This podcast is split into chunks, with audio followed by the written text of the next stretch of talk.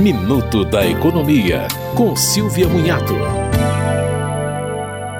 A Agência Nacional de Saúde Suplementar fixou em até 15,5% o reajuste de 2022 dos planos de saúde individuais e familiares. São 8 milhões de beneficiários, ou pouco mais de 16% do total. O reajuste leva em conta a variação das despesas assistenciais e da inflação medida pelo IPCA.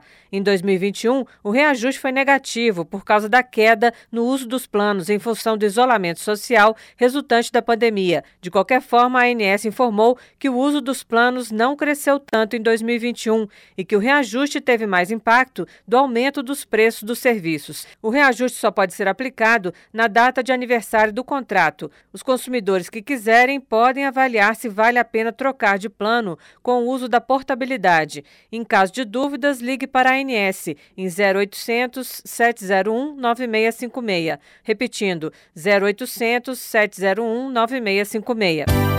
Você ouviu Minuto da Economia, com Silvia Munhato.